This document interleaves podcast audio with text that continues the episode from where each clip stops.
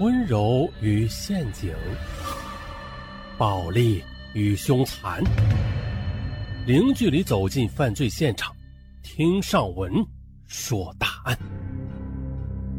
本节目由喜马拉雅独家播出。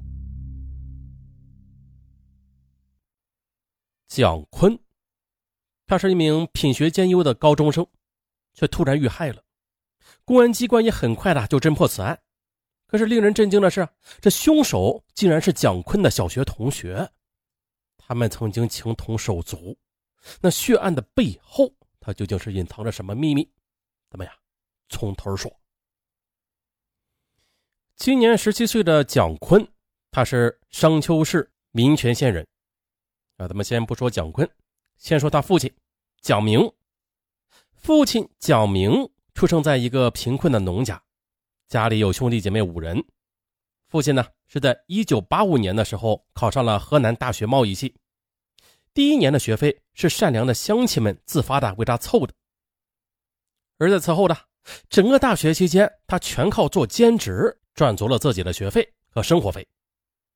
大学毕业后，蒋明又到河南省机电公司著名全县分公司做业务员，在两年之后，与某机关工作的大学同学刘静梅结了婚。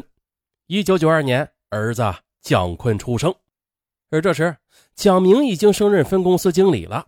两年之后，公司又改制，蒋明呢便瞅准时机，大胆的承包了民权县分公司，迎来了他事业上的飞跃。不久的，刘静梅又生了女儿蒋婉。而就在这时，羽翼已丰的蒋明他又创立了自己的公司，这下终于是发家了。但是呢。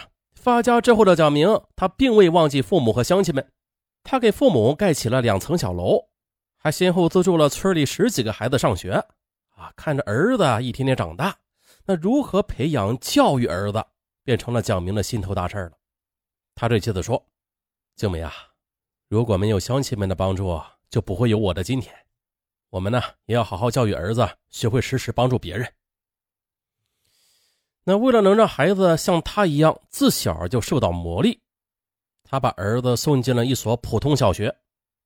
他是这样想的啊，这儿子在这样的环境中，他能够从那些家庭条件差的同学身上体会到生活的艰难。此时的蒋明啊，他一心只想着向儿子灌输那些所谓的真善美的理念，为儿子的成长营造一方净土。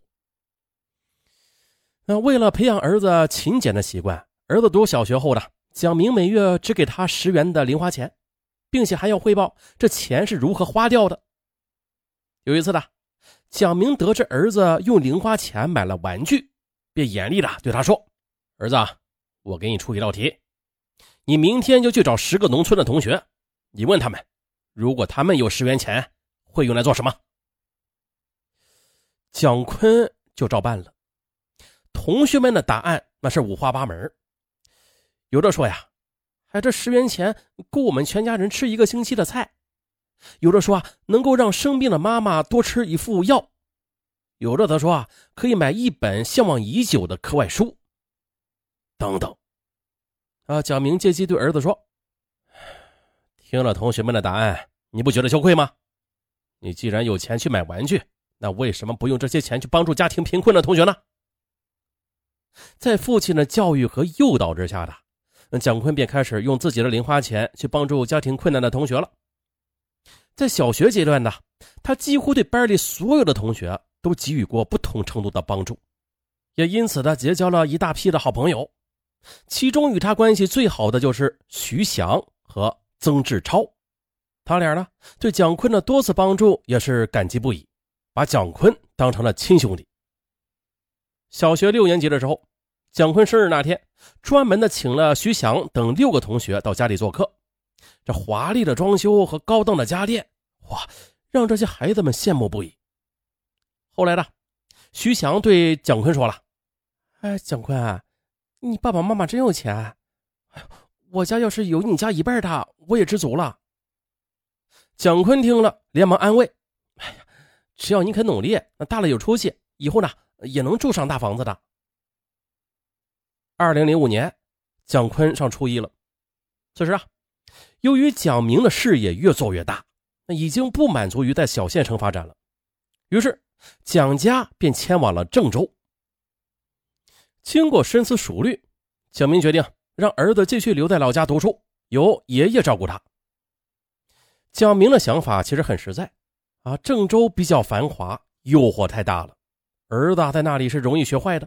而老家虽然是比较落后吧，但是民风淳朴啊，这样的环境更利于儿子的成长。可是对于父亲的决定，蒋坤他却极不情愿。在蒋明的耐心劝说之下的，他也不得不接受父母的安排。此后，蒋明夫妇带着女儿在郑州居住。啊每过一段时间，就会回老家探望老人和儿子，并且鼓励儿子要继续帮助别人。但是随着年龄的增长吧，蒋坤就发现了，那很多同学啊，虽然说是家里贫困吧，但是却也不再接受他的帮助了，因为这些孩子慢慢的有了自尊意识，反而还是那几个小学时代的好朋友啊，多次主动来寻求他的帮助，其中就包括徐翔。这徐翔呢，是出生于民权镇的农村，家境清贫。蒋坤对他的多次帮助，竟然使他慢慢的产生了一种依赖的心理。啊，同时啊，由于徐翔的成绩不好，升初中的时候被分到了另外一所中学，与蒋坤所在的学校相距是两公里。呃，和蒋坤这个小财神分开之后的徐翔就感到孤独和无助，他经常跑去找蒋坤。让他给自己买这又买那，而善良的蒋坤呢，也习惯了对徐翔的帮助，只要身上有钱，他总会尽力帮助他。有一次呢，蒋坤把徐翔带到表姨家去玩可是徐翔离开之后，表姨发现自己的手机不见了，他怀疑是徐翔所为，于是便提醒蒋坤不要再和他走得太近了。但是思想单纯的蒋坤，他根本就没有把表姨的话放在心里。二零零八年六月的，蒋坤又以优异的成绩考上了民权一中，这是全县最好的重点高中了，高考的升学率那是非常高。可是，一直被蒋坤帮助的徐翔，他却没有考上高中，啊，被家人送到了商丘市技工学校。徐翔到商丘之后很不习惯。啊因为商丘的花费比在县城高啊啊，而父母给他的生活费根本就不够花的，为此他十分苦恼。另一方面，从一个小县城来到相对繁华的地级市，贪玩的他就再也很难静下心来学习了。无心读书的徐翔，他每天都是泡在网吧里。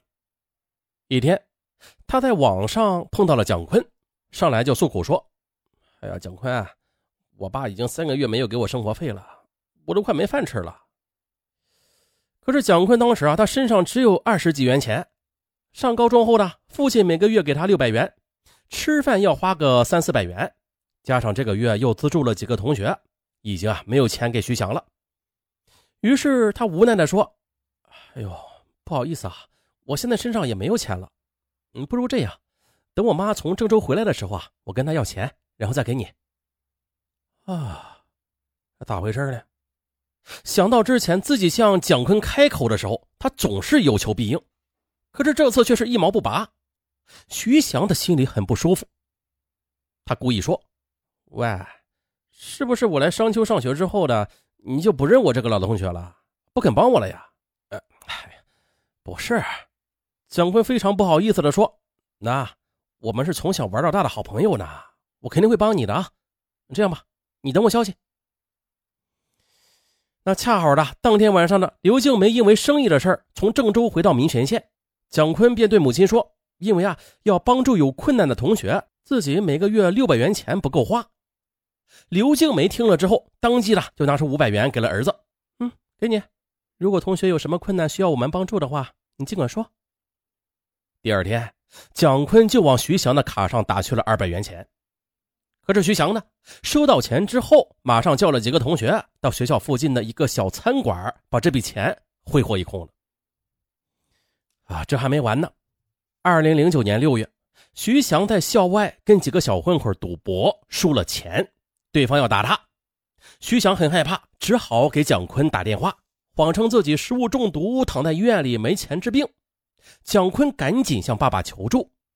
父亲蒋明听后，立刻的给儿子打了一千元钱，不过同时要求儿子蒋明事后要把详细的情况跟他说。